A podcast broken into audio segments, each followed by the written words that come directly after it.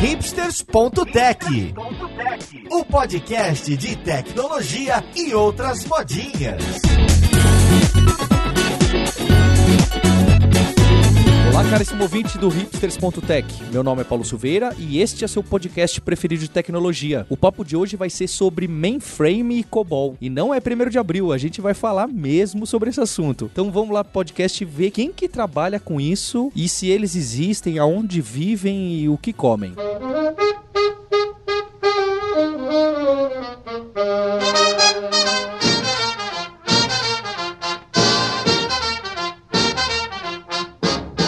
essa conversa de hoje, eu tô trazendo aqui um pessoal que trabalha com essas tecnologias, que são colegas meus de infância, quase há décadas com mainframe e COBOL. Eu tô aqui com a Anne Jaqueline. Tudo bem, Anne? Tudo bem, Paulo. E também com o André Breves, que já participou de outros episódios. Como você tá, André? Tudo bom, Paulo? Tudo bem aqui. E para desmistificar isso e entender um pouco mais esse mundo misterioso do parece completamente a parte do que a gente faz no dia a dia, eu tô com os nossos co-hosts, a Roberta Arcoverde tudo bem, Roberta? Tudo jóia, Paulo. Hoje eu tô aqui descobrindo que eu sou uma programadora de baixa. É.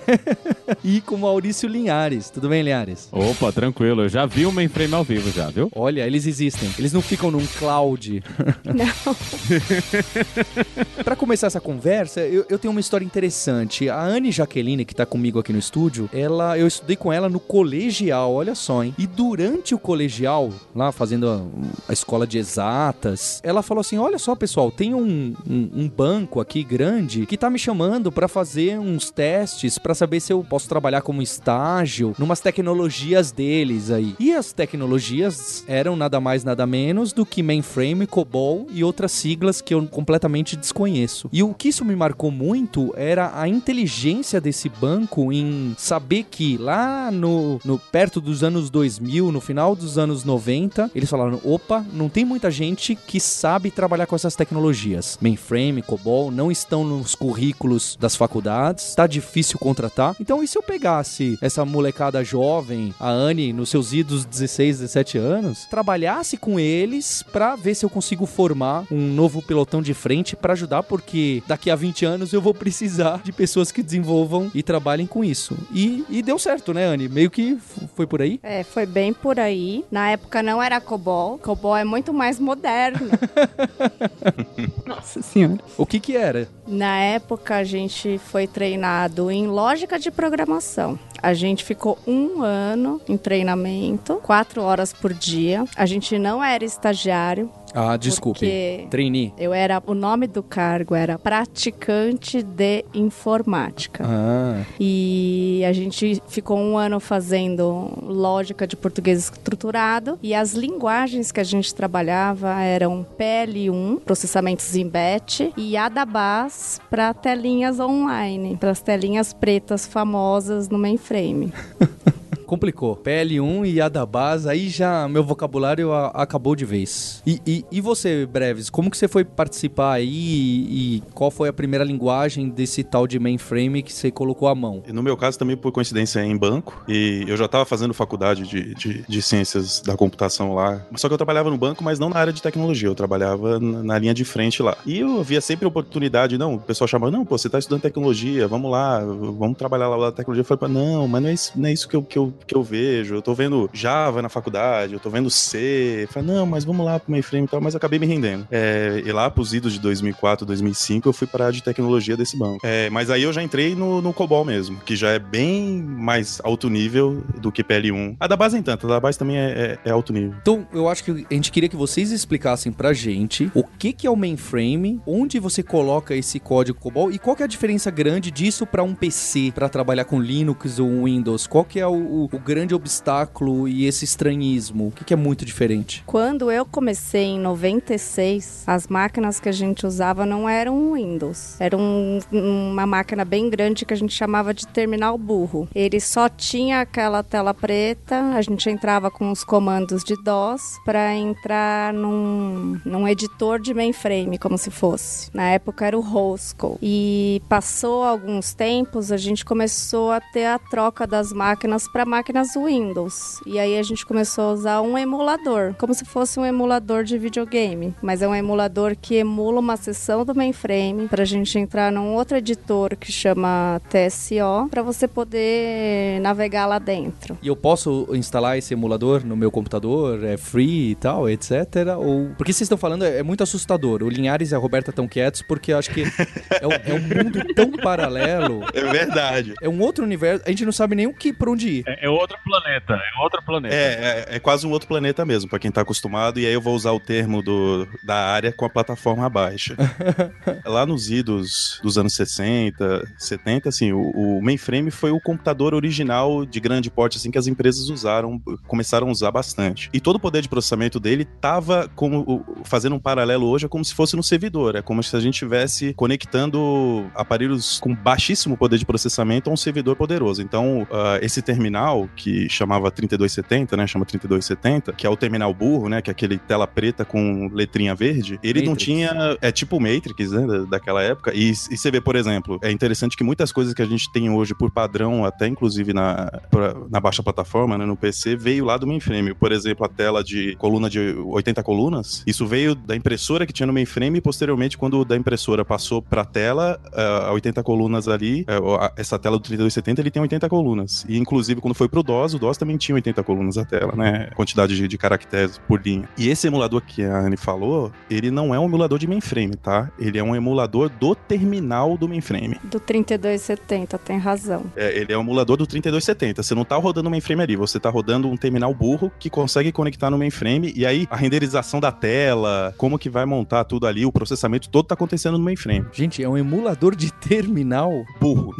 não é qualquer terminal, é um terminal burro. Ele é muito simples. A capacidade de processamento dele é muito simples. Até falando de emulador, sim, você pode hoje emular mainframe, tá? Tem um emulador chamado Hércules, que ele emula o mainframe na, na, na sua máquina local aqui. Inicialmente, o pessoal costumava fazer o que a gente chama de mainframe de batch, batch job, que é processamento massificado de dados. Lá no início, o pessoal vinha com, olha só, cartão perfurado, que você colocava as instruções de programação ali. Hoje, se você pensar um caractere, inclusive até hoje, né, um caractere de 8 bits, ou dependendo se, se ou 16 bits, bits se for o TF e tal, você para montar um caractere, você precisa de 8 bits. Então você precisava de 8 colunas no cartão perfurado para colocar um caractere. É, então se você fazia toda a programação assim, cada linha do seu código era um cartão. Inclusive hoje, é, eu não sei se, se na empresa que a Anne trabalha também chama assim, mas hoje quando você fala, você vai falar, por exemplo, no, na hora de montar um, um, job, você fala o cartão tal, o cartão tal, que a gente tá falando da linha. É, todo mundo fala isso. A gente ainda chama de cartão, e não é cartão há mais de, de 30 anos, né? Eu lembro que o meu instrutor né, do treinamento, ele contava que ele chegou a trabalhar com cartão perfurado. E quando eles erravam uma linha de código, ele tinha que arrumar tudo e imprimir tudo de novo.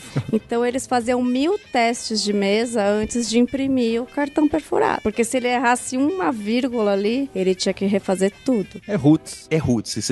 A baixa plataforma é Nutella total. Assim, as, as, coisas, as facilidades que a baixa plataforma dá, assim, são bem longe do, da realidade que o pessoal tinha na década de 70. Mas, inicialmente, você precisava, por exemplo, fazer algum cálculo. Você escrevia o programa na mão, assim, no papel, transpunha isso para os cartões perfurados, e aí você colocava isso numa fila, é, na verdade, numa pilha para ser processado pelo mainframe, mas era uma pilha de cartões mesmo. Na hora E aí ficava uma pessoa lá colocando esses cartões lá no mainframe, ele fazia o processamento e depois cuspia o resultado numa impressora. Isso lá no início, né? E aí o pessoal começou a perceber que a capacidade de processamento do mainframe ficava um bom tempo ocioso, né? Porque era o tempo de ir colocando ali o, os cartões e tal. E tiveram a ideia de colocar o terminal. Então o terminal, na verdade, ele foi. Acabou, começou a ser utilizado primeiro porque é um input-output muito mais intuitivo, né? Foi criado ali o terminal. Mas como tinha capacidade ociosa do processamento, ele começou a dividir esse processamento para vários terminais. Então o mainframe foi uma primeira plataforma assim, não é bem uma computação distribuída, mas você conseguia usar o processamento do mainframe conectados a vários terminais. Então parecia que cada um tinha uma versão menor ali de um computador, numa época que não existia computador. Uma das coisas que gerou isso aí também era o custo dos mainframes, né? Era, era bem caro você construir um computador, então era melhor pegar uma parada grande em vez de você tentar fazer um computador menor para cada pessoa. E isso gerou essa coisa de você tem os terminais, tem o, o, é o, o time sharing, né? Que você tem um tempinho para rodar lá nos computadores, mas ali no fim dos anos 70, início dos anos 80, a gente começa a ver microcomputadores, sai o computador pessoal e todo mundo vem projetando a morte do mainframe ali desde o do fim dos anos 80 ao início dos anos 90. Teve um jornalista famoso aqui nos Estados Unidos, inclusive, que ele comeu, né, a matéria que ele escreveu na revista, que em 31 de dezembro de 99 o último mainframe seria desligado, né, porque ele ia morrer junto com o bug do milênio. A gente mudou muito a forma que a gente usa o computador, né, do, durante todos esses anos. Como é que o mainframe sobreviveu a tudo isso? Qual é a grande vantagem dele em cima do que vocês chamam de baixa plataforma e dos PCs? O que que tem de, de tão legal? Porque vocês dois eu conhecia, eu, eu percebi que vocês se animaram e tem muita coisa bacana que o mainframe faz. Eu, eu, o que que é que ele faz que, putz, olha só, se tivesse começado assim na década de 80 ia ser complicado. Eu comecei a trabalhar com ver algumas sisteminhas em baixa plataforma lá pro ano 2005. E aí a gente tinha muito sistema em VB. A coisa que eu mais odiava na minha vida era DLL. Ainda é um Gente. problema.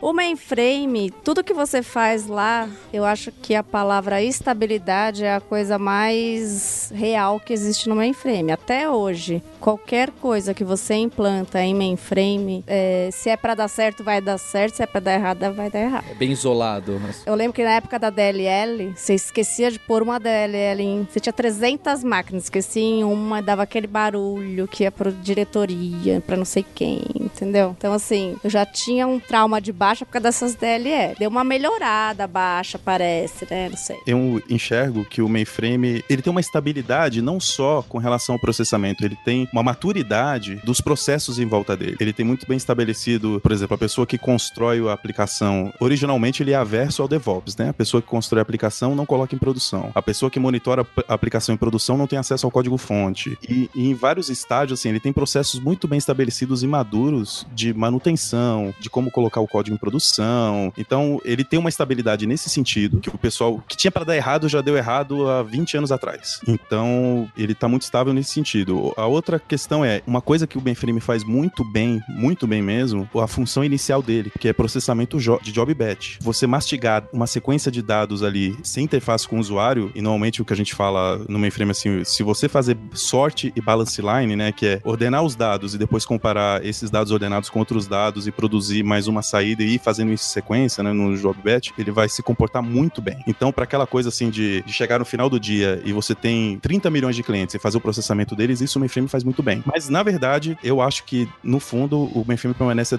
até hoje mesmo por questão do código legado. Tem muito código produzido para mainframe e não é questão só do código produzido. Tem muito código produzido e maduro, que já deu problema de tinha que ter, o pessoal já corrigiu. Então, assim, é, você partir para uma plataforma, ah, uma outra plataforma e reconstruir todo aquele software, leva tempo até você ter segurança de, de fazer essa migração. E é código tão antigo que deve ter muita coisa que as pessoas nem sabem o que, que faz exatamente cada um dos cartões do código de vocês. Quando eu tava estudando pra essa pauta, né? Porque quando eu vi a pauta eu pensei, bom, eu sei duas coisas sobre COBOL. Uma é que tá morrendo, a outra que foi criada pelo Grace Hopper e as duas são falsas. É, não, não parece estar morrendo e nem foi criada pelo, pelo Grace Hopper. É, a Grace Hopper criou uma linguagem anterior, né? Flowmatic, em que COBOL se baseou. Mas uma coisa que eu li que eu achei muito interessante que o mainframe faz muito bem- bem também, que eu não sabia. Primeiro é, é em função da necessidade de ser resiliente, confiável, né? Afinal, é o que hoje empodera aí eh, a maior parte das transações financeiras mundiais. Os mainframes mais recentes da IBM, que eu acho que é uma das maiores fabricantes de mainframe hoje, eles aguentam terremotos de magnitude até 8 na escala Richter, veja só. Então não é só software, o hardware é, tem que ser confiável para aguentar desastres naturais. Não só isso, Roberto. O hardware dele, ele, ele procurou a resiliência por hardware. Então, por exemplo, tem muito processamento do mainframe que ele é biprocessado ou são três processadores fazendo a mesma coisa. Se na saída daquilo o resultado não bater, ele dá um rollback na transação. Dependendo da situação, ele marca aquele processador como defeituoso e passa para outro. Então, ele, ele buscou muito a resiliência por hardware. As controladoras de I/O do, do mainframe são extremamente robustas, assim, a quantidade de dados que eles conseguem transportar, até porque a base do mainframe é transporte de dados mesmo. Ele tem um modelo de processamento muito simples. Ele consegue processar uma quantidade muito grande de dados muito rápido. E tem uma outra coisa que aí eu já vejo mais como desvantagem, eu, eu que tento ser um full stack mesmo real, porque eu, eu, eu vou desde a área de mainframe até Unix e, e-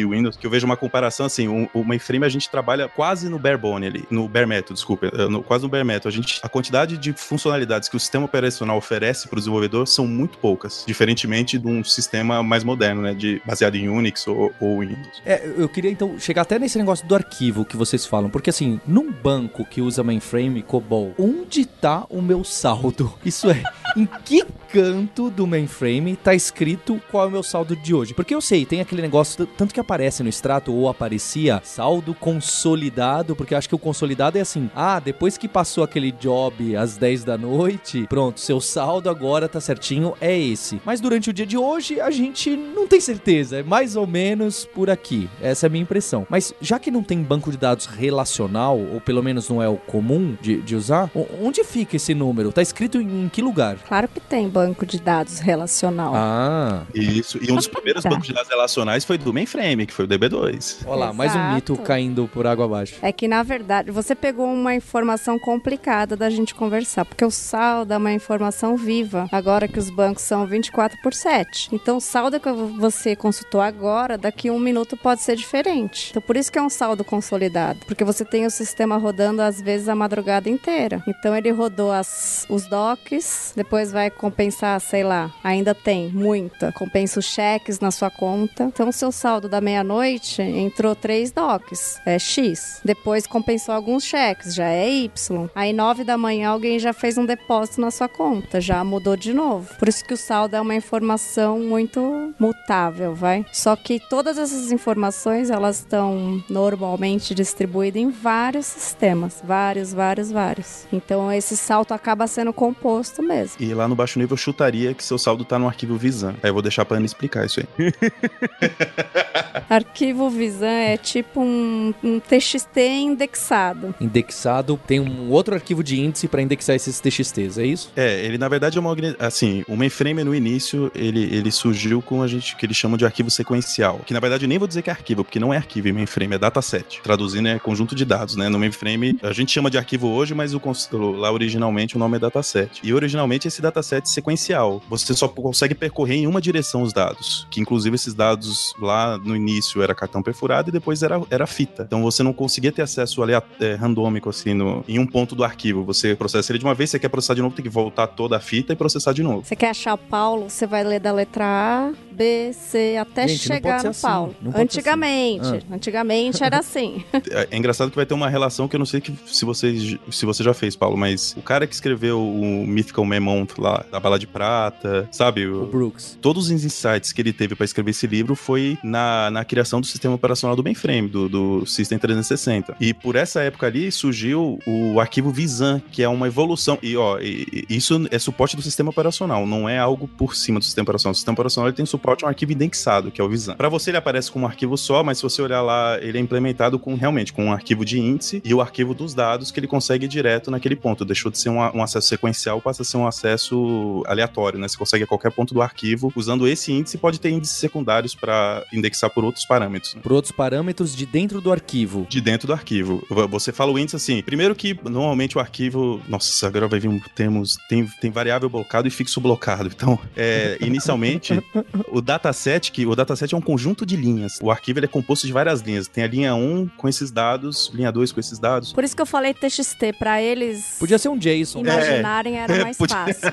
É, podia ser um JSON. Os arquivos fixo blocado, eles têm um, ta- cada linha dessa tem um tamanho fixo, tem uma quantidade fixa de caracteres. Como um formulário em papel. como um exatamente como um formulário em papel, que foi da onde veio originalmente, né? E aí o arquivo visando você fala, ó, quero, o, o índice principal é, é da posição 1 a 10. Então ele vai pegar aquela posição 1 a 10, calcular um hash ali para ir direto naquele ponto e vai calcular o índice a partir de uma posição inicial e final do arquivo. Certo, É como se o sistema de arquivo deles fosse in- indexável por parâmetros ali de dentro, certo? Isso. E aí você me contou, Breves, já em uma conversa que foi muito interessante, que esse Visan não é à toa que o nome daquela engine antiga interna do MySQL chamava MyZan, que era, de alguma forma, um porte do sistema de índice, de gerenciamento de índices do mainframe pro PC. Então o MySQL tem uma herança do mainframe. É, é de explodir a cabeça, né? Muita coisa assim acabou tendo origem lá mesmo, né? E, sem pensar, até o próprio Steve Jobs, o, o Bill Gates, é, as origens dele foram brincando com o mainframe, né? E o pessoal que começou a revolução do PC lá na década de 70, o sonho deles era ter um computador em casa, né? Então o que eles conheciam de linguagem, de tecnologia, a origem foi lá no mainframe. E às vezes eles talvez não pensassem que o que eles decidissem lá atrás ia perdurar tanto tempo, mas algumas das decisões que o pessoal tomou lá atrás de dar nome às coisas, de é, escolher arbitrariamente quantas colunas vai ter, isso tá até hoje e teve origem no, no mainframe. né? Agora, imagina ter um mainframe em casa. Hoje em dia, os, os hardwares dos mainframes ainda são gigantes, como, não como era antigamente, que tomavam um quarteirão quase inteiro, mas ainda tem essa inviabilidade. Você ainda precisa de um depósito, de uma, um- uma infraestrutura de ar-condicionados e etc. para conseguir colocá-los de forma confiável. Ou eles já são menores, similares ao tamanho de um servidor ou algo assim. Roberta tá sabendo, hein? Pesquisou bastante. Não, tô perguntando porque eu nunca vi o mainframe, ao contrário de alguns co-hosts. Então... então, eu realmente fiquei curiosa. E depois que eu vi que ele aguentava um, um terremoto de, de escala 8 na escala Richter, eu fiquei muito mais curiosa. Eu, eu confesso que faz anos que eu não vejo. Eu acho que a última vez que eu vi foi 2005, alguma coisa assim. Era muito grande. Eu acredito que eles já evoluíram muito. Acho que o meu Breves. colega aí, o Breves, deve ter mais. É, eu, eu vi faz uns 4 anos, 5 anos, mas ainda continuava grande. Mas é grande assim, grande nível geladeira. Não grande Ah, nível andar inteiro, como era inicialmente, né? Andar de um prédio. Mas ele continua grande. Tá mais pra um hack hoje de. Como se fosse um hack de, de vários servidores baixa plataforma, mas ele. Você chegou a ver aqueles robozinhos que trocavam as fitas? Ixi, isso é muito legal. Era muito legal, nossa. Isso tem ainda? Tem. Ainda existe fita. Quando o arquivo é muito grande, ele tem que ficar em fita. Não é possível, gente. É possível. É porque assim, o custo por byte, primeiro que o hardware de disco do mainframe é muito caro, porque ele tem uma resiliência grande, tá? E o byte guardado em fita é muito, mas muito mais barato do que o byte guardado num, num HD. E aí uma maneira de você fazer backup de dados é guardar ele em fita mesmo, fita sequencial, da- daquele jeito lá que eu falei no começo que você não tem acesso aleatório. E aí a fita é algo físico ali. Então você tem literalmente robôs, braços de robô que quando você precisa pegar um dado que tá muito antigo, já tá guardado, ele vai lá, acha a fita como se fosse numa estante dele, mas é um, é um formato mais otimizado, é redondo tal. As fitas ficam meio que 360 para esse braço de robô. Ele pega essa fita e coloca na leitora. É exatamente isso. A Anne tá simulando com as mãos dela aqui, tá demais. é muito assim. legal. Depois vocês pegam um videozinho no YouTube e vê, que vale a pena.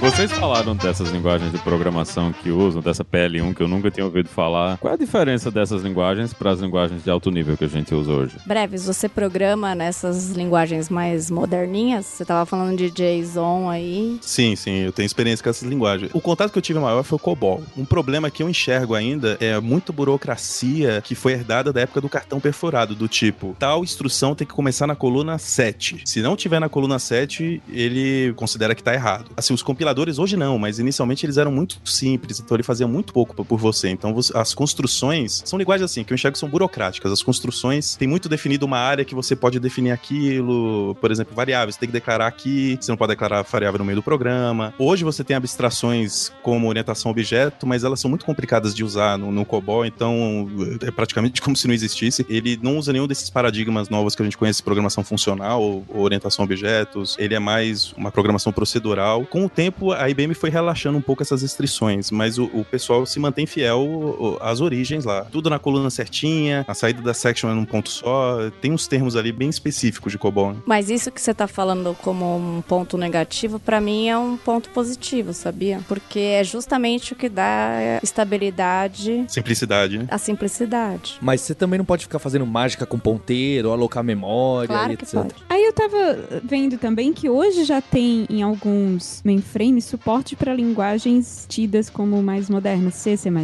Isso não pegou no- na programação mainframe atual ou é, ou é realmente uma questão por causa do legado? Eu acho que é por causa do legado. Hum, Porque, na verdade, tudo é uma evolução. Em qualquer sistema que você está fazendo, a não ser que ele nasça do zero, tudo é uma evolução. E aí, o que já está lá em mainframe, a gente vai evoluindo na linguagem que tem. Teve já coisas que mudaram, porque o banco vive comprando outro banco, fu- fazendo fusões. E aí, nessas horas, algumas coisas, algumas linguagens foram sendo mudadas. é, por sinal, uma curiosidade, tá? No Stack Overflow nós temos em média uma pergunta por dia em COBOL. Sério?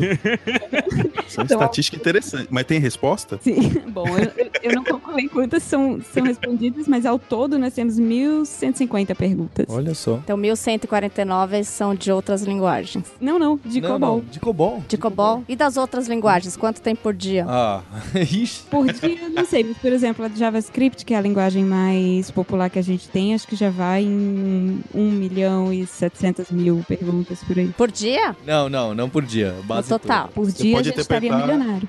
Você pode interpretar que COBOL é tão fácil que o pessoal não tá precisando perguntar. Todos os problemas já foram resolvidos.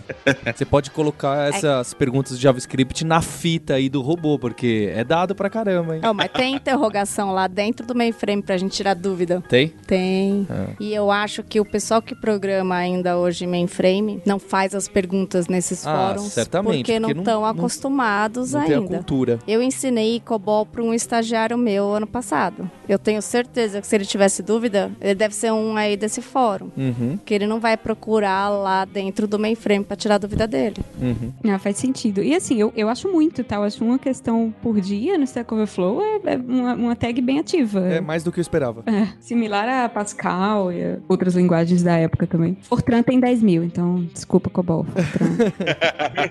Aqui. Eu vou começar a fazer 10 perguntas lá por dia para aumentar a nossa popularidade.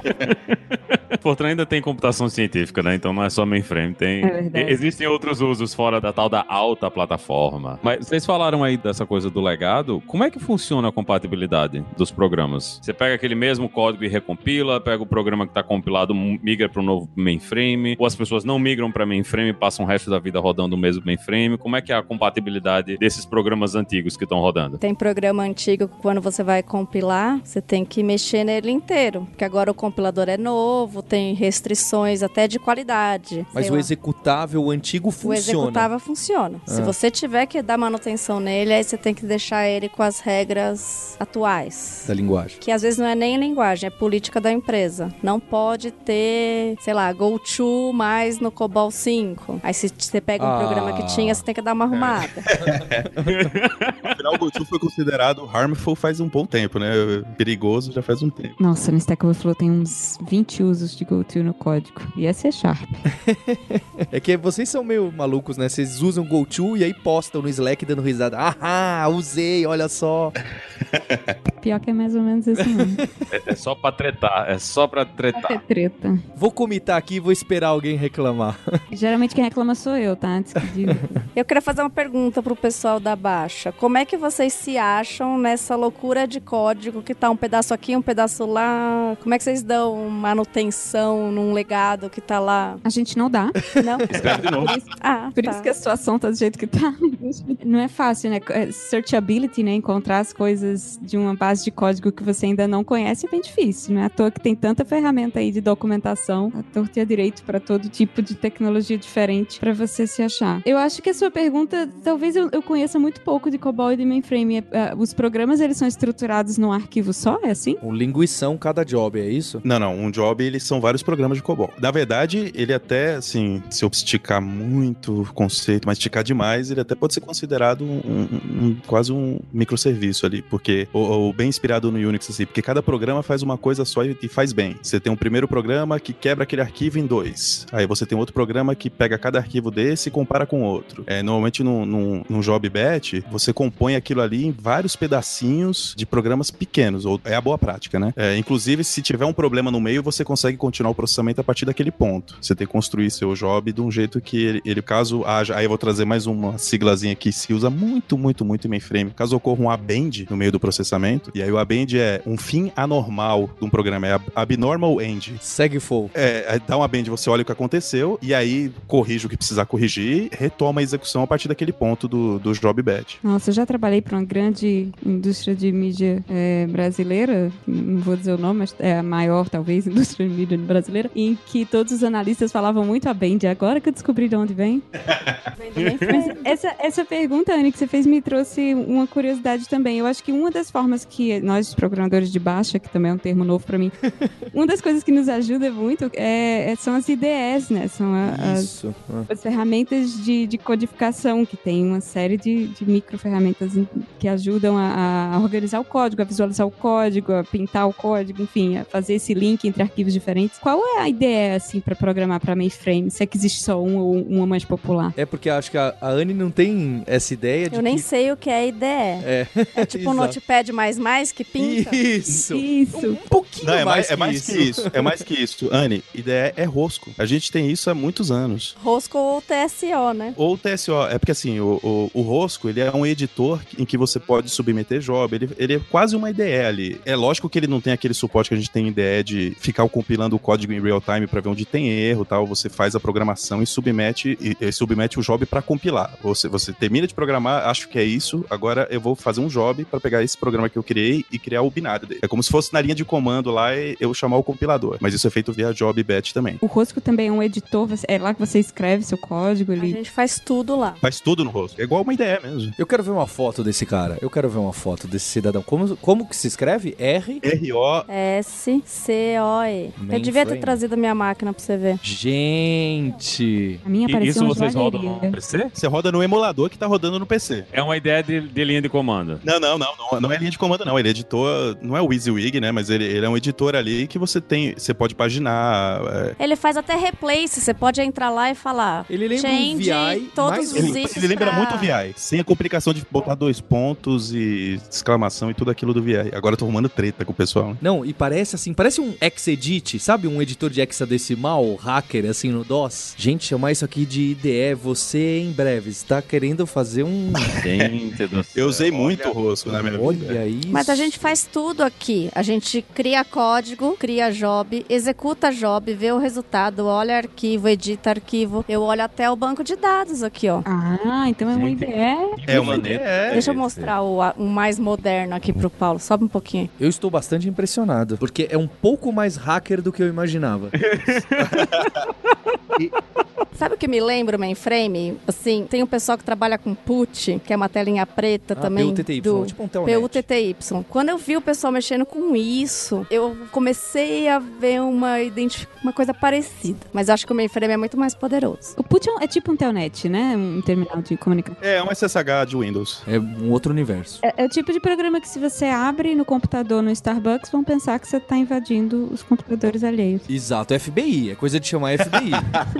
Essa tela é de chamar FBI. Chega a SWAT pra levar você na hora se você abrir uma parada dessas. Isso é, é terror, viu? Eu acho que o bom do mainframe é quando você tem um erro na compilação, ele te fala o que está acontecendo. Você esqueceu um endif, você esqueceu um ponto final. Agora, essas coisas de vocês de baixa, você tem que olhar 800 mil arquivos de log para saber onde está o erro. Não, não, já tem compilador que ajuda muito. Eu não vou nem falar, não, imagina, isso não acontece, porque quase todo dia eu, fico bem furiosa com o Visual Studio quando tem um, um erro de uma DLL faltando e ele gera 1.800 erros, nenhum relacionados a DLL faltando. Eu me sinto quase programando em C de novo. assim. Escovando o bit. O mainframe se modernizou nis- nisso sim, porque hoje a IBM que fabrica o mainframe, ela tem o Eclipse, é, dá pra usar o Eclipse pra programar para mainframe, programar COBOL. Então você consegue já indo vendo, é, não sei se você viu isso, Anny, mas conforme você vai programando, antes de submeter pra compilar, você já consegue ver os erros que tá, tá acontecendo. Sou uma pessoa mais. Old school. Yes. E assim, é, a, a ferramenta...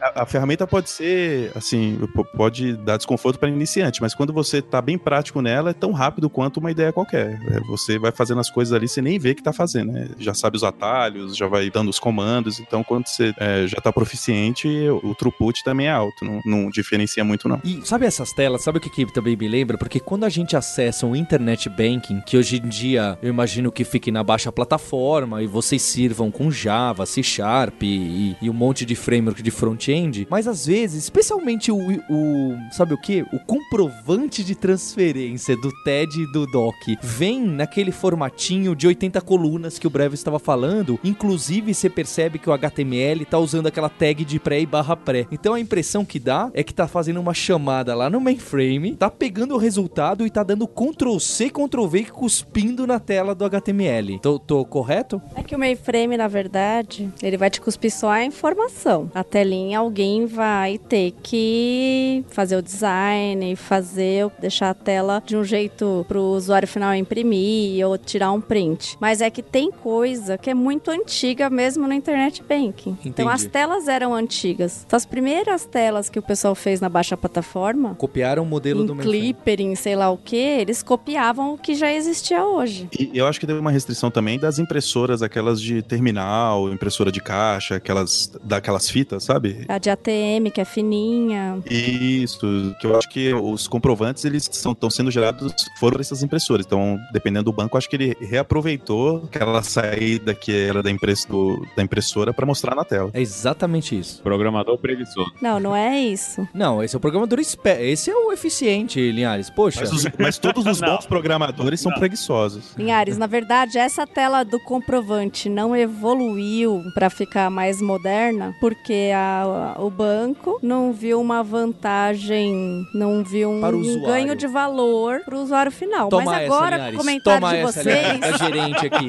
com o comentário de vocês, eu vou levar essa sugestão, né? Precisamos melhorar o comprovante, gente. A imagem do banco acaba sendo esse papelzinho no final. Então, eu tô aqui pela treta, né? Porque aqui nos Estados Unidos a gente não transfere dinheiro com o TED Doc, né? O dinheiro não entra na hora na sua conta. Eu me sinto na idade da pedra aqui. Toda vez que eu tento usar o internet banking, porque o Brasil é muito melhor. A situação aqui é precária, é bem precária. Eu ainda mando cheque pelos correios, minha gente. Acreditem. A gente acredita. Uma coisa que eu vi nas propagandas que o pessoal faz de mainframes é esse foco também em virtualização, né? O cara fala, ah, você tem esse mainframe, você pode usar ele para rodar Windows, para rodar Linux, rodar esse sistema operacional, aquele sistema operacional. Hoje, quando eu pego uma aplicação e coloco ela para rodar no mainframe, ela roda direto no sistema operacional do mainframe ou normalmente ela tá rodando virtualizada em cima de alguma coisa? Normalmente ela está virtualizada no próprio mainframe. É, Esse conceito de supervisor e hypervisor ele surgiu primeiro no mainframe. E isso há muito tempo atrás. Conforme a capacidade de processamento do mainframe foi aumentando, ele é uma virtualização mais como container e menos como máquina virtual mesmo. Ele não está emulando o mainframe dentro do mainframe, ele está separando o conteúdo do, do processador. Há muito tempo já no mainframe já tem esse isolamento de você, nu- numa máquina física, você subir vários checks, né, vários containers ali para ter esse isolamento em tipo de processamento. Porque a capacidade do mainframe ele excedeu muito o que o pessoal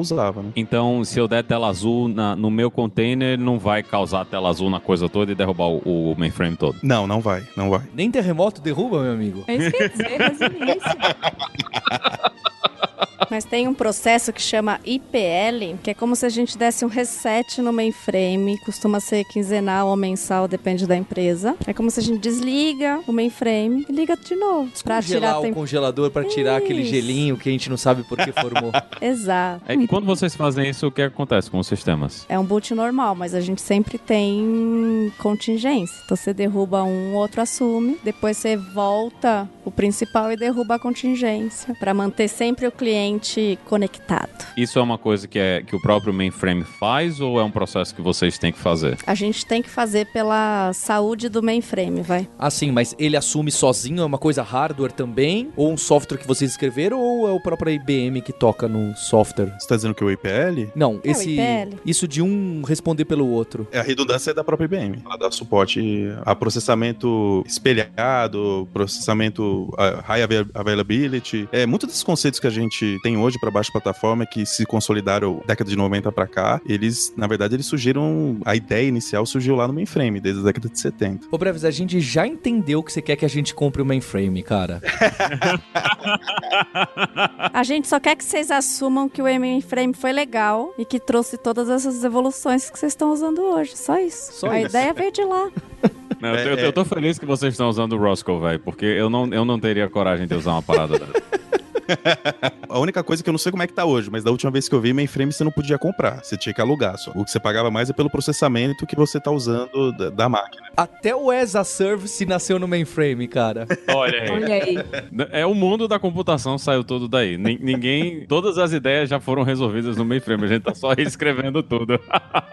Mas tem que se dar o crédito do. A gente às vezes acha que por ser uma tecnologia que foi criada há muito tempo, né? Ela não só parou no tempo, como, enfim, como parece não estar a par das modernidades que a gente cria e tal, mas se você parar pra pensar na quantidade de sistemas hoje que movem o- as, as economias, o mundo, a nossa sociedade baseados em mainframes, é, é de se ter muito respeito. E uma outra curiosidade, o que que roda nos terminaizinhos da ATM pra gente sacar o dinheiro? Sabe por quê? Porque eu lembro de, da minha infância, ter visto erro o, o- rodando telinha de proteção do OS 2, aquele sistema operacional da IBM, que acho que não existe mais. Já vi erro erro de Linux, já vi erro de Windows. O, o que que tá rodando ali nessas maquininhas ou realmente é uma mistura, cada banco tem o seu? Na verdade, a gente tem vários tipos de ATM. Ah, é? A gente tem várias fábricas de ATM. E aí tudo depende de como é a estrutura do banco. Dependendo da transação que você faz ali no ATM, ela pode chegar no mainframe. Ela pode chamar uma transação SIX, ó, uma nova sigla. Ela chama uma transação SIX que roda um serviço do mainframe que pode acessar banco de dados normalmente para devolver a informação. Mas esse código cliente, essa casquinha dessa maquininha A da casquinha ATM, da máquina normalmente é do fabricante, da máquina. E aí vocês nem não estão nem aí, não é com vocês. É- Não, a gente tem que integrar com eles, né? É, Eles acabam integrando o sistema do banco com a máquina, porque o controle do saldo tá dentro do banco, mas quem tá efetivando a transação é a máquina. Eu acho que acaba também dependendo do tipo de fornecedor. Alguns já fornecem ao banco toda a funcionalidade ali do cliente já pronta só integra. Alguns bancos eles constroem a funcionalidade. E aí tem de tudo mesmo. Tem o S2, acho que já não existe mais, mas se usou por um bom tempo, que foi naquela época a promessa da evolução do DOS, né? Era, era o DOS que ia dar certo antes do Windows 95 ali, 98. Mas tem, eu acho que hoje a maioria é Linux mesmo. O, o Breves falou um negócio no início que me deixou meio assustado. O fato de ser normal, natural e aceitável que quem desenvolve não é quem bota a coisa em produção. Como é que vocês fazem isso funcionar? Quando dá um problema que tá em produção, o desenvolvedor ele vai debugar no, no mainframe, ele tem que ficar com alguém no meio de campo controlando o mainframe. Como é que funciona a resolução de problemas quando dá algum problema aí no, no- em produção? É assim, não é que a gente não coloca em produção. Hoje em dia a gente tem, na verdade em 2000, 2001 eu colocava em produção, tá? Eu fazia um programa, eu apertava F5 e vinha uma perguntinha sim ou não, eu tinha que marcar um X no sim ou no não e dar enter. Eu colocava em produção. Tudo bem, a gente também fazia isso em 2005, então você tá perdoado. Agora as coisas têm um pouco mais de burocracia. Então a gente até já tem DevOps no mainframe até o ambiente de homologação. Em produção, ele vai pegar a versão que eu coloquei em homologação e vai pôr em produção. A diferença é que o cara que vai rodar o para colocar o programinha no ambiente de produção não sou eu, é um cara da área de operação. Mas eu vou fazer um pedido oficial para ele que vai ter um comitê de implantações que vai aprovar e depois num dia X o cara aperta o botão. Mas eu vou acompanhar, eu vou ver o que aconteceu. O cara da área de negócio, se for, um, ele vai conferir se deu tudo certo. A gente faz isso. Se for envolver ainda cliente, a gente faz numa janela que não vá causar muita indisponibilidade, numa madrugada, para alguém olhar se deu tudo certo fazer rollback se não deu, para o cliente final não ser impactado. Eu acho que talvez chamou a atenção do Linhares é, é o fato de que, assim, o, o- no mainframe a gente não tem acesso à máquina de produção. A gente não tem um, um login, entre aspas, eu tô fazendo aspas aqui, mas a gente não tem um login na máquina de produção. E isso quem tem é o pessoal da operação. Então o Dev e o Ops são bem separados no mundo do mainframe. A gente tem ferramentas que aproximam um pouco do DevOps. Você tem, lá onde eu trabalho, tem uma ferramenta que faz a baixa, ele corre até quase que toda automatizada. Eu posso até monitorar extraoficialmente o que eu acabei de implantar. Mas você tem um time de monitoração que, se tiver algum problema, ele vai acionar, eh, vai, vai ligar para o desenvolvedor, vai avisar: ó, tem um problema lá no seu programa. Você vai entrar lá na saída desse job, vai olhar o que aconteceu, fazer o patch que precisar fazer e vai submeter pelo processo para ir de lá de novo, uma versão nova para produção.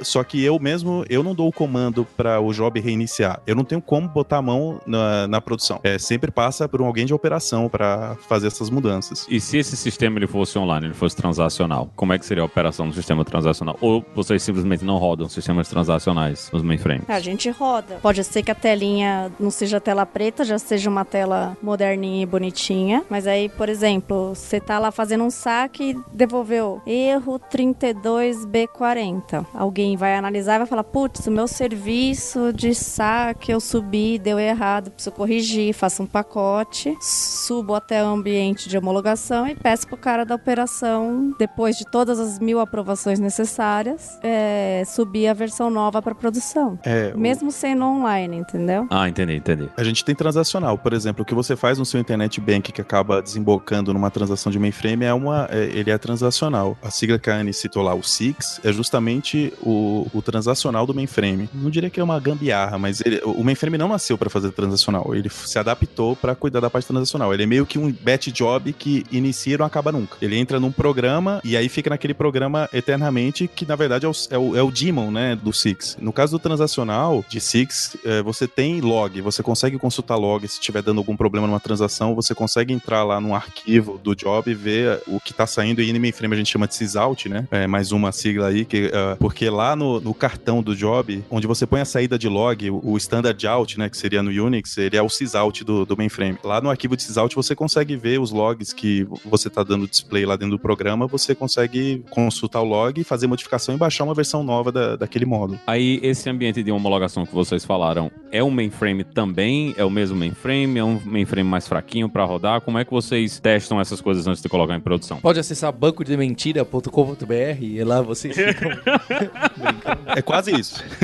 ele é um mainframe mais fraquinho, dependendo da, da, empresa, né? Mas normalmente ele, você tem um ambiente de desenvolvimento que é tudo mainframe. Você tem um, um, uma máquina, provavelmente virtual, separada ali com menos capacidade de processamento para o desenvolvimento. Você tem um ambiente de homologação também que, dependendo, né? Ele pode pegar dados de produção e mascarar, esconder os dados sensíveis tal. Mas no caso de bancos, você tem inclusive um ambiente de homologação entre bancos para compensação e para TED, DOC. Você consegue trocar arquivos entre bancos pelo ambiente de homologação. E a produção, que é o parrudo mesmo, que é onde está a maioria das máquinas, a maioria da memória, a maioria dos discos. Mas ele tem essa separação como seria um, um ambiente de desenvolvimento, staging, produção na baixa plataforma. A diferença é que há um isolamento grande entre esses ambientes. Às vezes na baixa plataforma você sobe um no mesmo cluster você rodando a, a, os três ambientes ali. Ele não é nem considerado ambiente, né? Você está fazendo um deploy ali no, no staging e tal, mas às vezes é a mesma máquina que está rodando a produção. Mas no, no mainframe costuma ser bem separado esses três.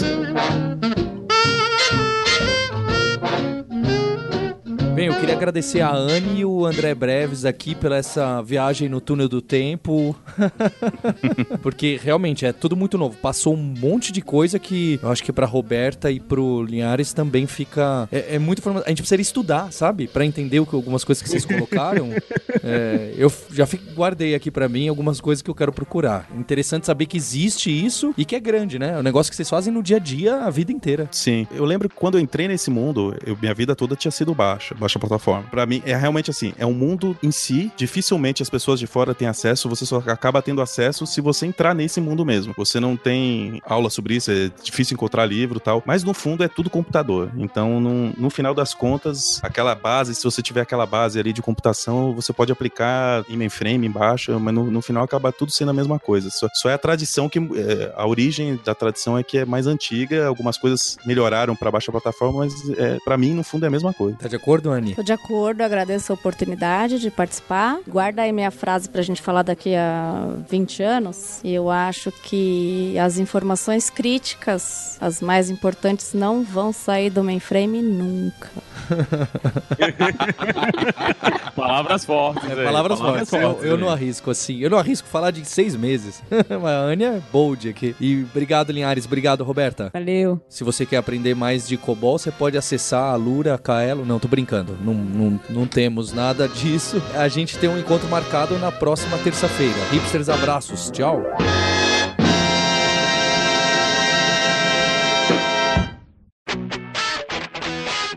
Você ouviu o hipsters.tech, produção e oferecimento alura.com.br, cursos online de tecnologia e Kaelon, ensino e inovação. Edição Radiofobia, podcast e multimídia.